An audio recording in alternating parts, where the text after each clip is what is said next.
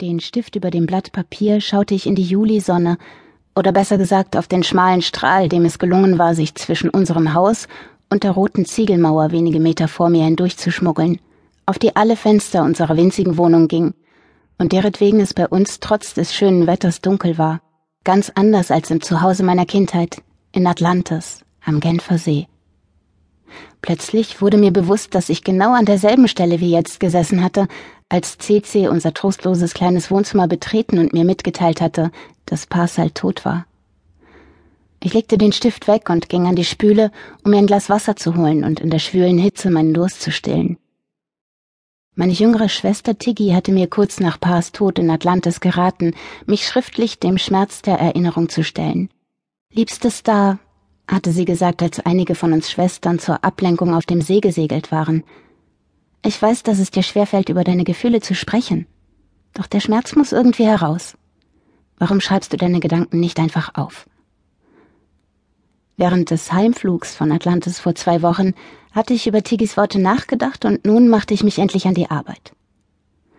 Als ich die Ziegelmauer betrachtete, ging mir auf, wie sehr sie mein gegenwärtiges Leben symbolisierte, und das ließ mich immerhin schmunzeln. Dieses Schmunzeln führte mich zurück zu dem schartigen Holztisch, den unser Vermieter vermutlich gratis von einem Trödelladen bekommen hatte. Ich setzte mich und nahm den eleganten Füller, ein Geschenk von Passal zu meinem 21. Geburtstag, wieder in die Hand. Ich fange nicht mit Pars Tod an, sagte ich laut, sondern mit unserer Ankunft hier in London. Als ich die Haustür mit einem lauten Knall ins Schloss fallen hörte, wusste ich, dass meine Schwester Cici da war. Cici war immer laut. Sie schien nicht einmal eine Tasse Kaffee leise und ohne etwas zu verschütten abstellen zu können. Sie begriff auch nicht, dass man in der Wohnung gedämpfter sprechen konnte als draußen. Ma hatte sich in unserer Kindheit so große Sorgen darüber gemacht, dass sie sogar einmal ihr Gehör überprüfen ließ. Natürlich war es völlig in Ordnung. Genau wie meins, wie ein Logopäde ein Jahr später feststellte, zu dem Ma mich meiner Schweigsamkeit wegen gebracht hatte. Sie kennt die Wörter, spricht sie aber nicht aus hatte der Therapeut erklärt. Wenn sie dazu bereit ist, wird sie schon reden. Zu Hause hatte Ma mir dann, um sich besser mit mir verständigen zu können, die Grundlagen der französischen Gebärdensprache beigebracht. Wenn du etwas möchtest oder brauchst, hatte sie gesagt, kannst du es mir so mitteilen. Auch deine Gefühle kannst du damit ausdrücken. Ich zum Beispiel empfinde dir gegenüber das. Sie hatte auf sich selbst gezeigt, die Handflächen über der Brust gekreuzt und auf mich gedeutet. Ich liebe dich. CC hatte die Zeichensprache ebenfalls schnell gelernt, und gemeinsam hatten wir das, was als eine Möglichkeit der Kommunikation mit Ma begann, verändert und erweitert zu unserer ganz eigenen Sprache. Eine Mischung aus Zeichen und ausgedachten Wörtern, die wir in Gegenwart anderer verwendeten. Wir genossen die verblüfften Blicke unserer Schwestern, wenn ich beim Frühstück in Zeichensprache eine spöttische Bemerkung machte und Ceci und ich uns vor Lachen bogen. Heute ist mir klar, dass Ceci und ich uns im Laufe der Zeit zu gegensätzlichen Polen entwickelten.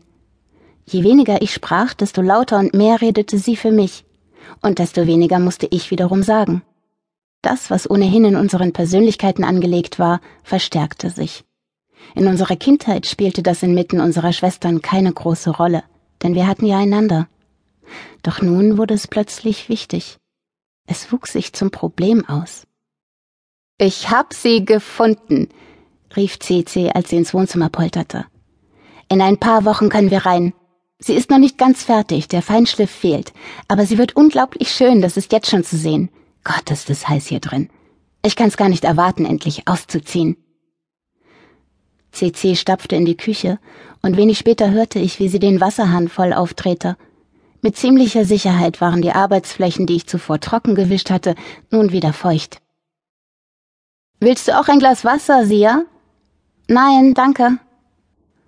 Obwohl CC den Kosenamen, den sie sich in unserer Kindheit für mich ausgedacht hatte, nur benutzte, wenn wir unter uns waren, ärgerte ich mich darüber. Er stammte aus einem Buch, das Parsalt mir zu Weihnachten geschenkt hatte. Es handelte von einem kleinen Mädchen, das in den Wäldern Russlands lebt und herausfindet, dass es eine Prinzessin ist. Sie schaut aus wie du, Star, hatte die fünfjährige Cici gestaunt, als wir gemeinsam die Bilder in dem Buch betrachteten. Vielleicht bist du auch eine Prinzessin. Hübsch genug wärst du mit deinen blonden Haaren und den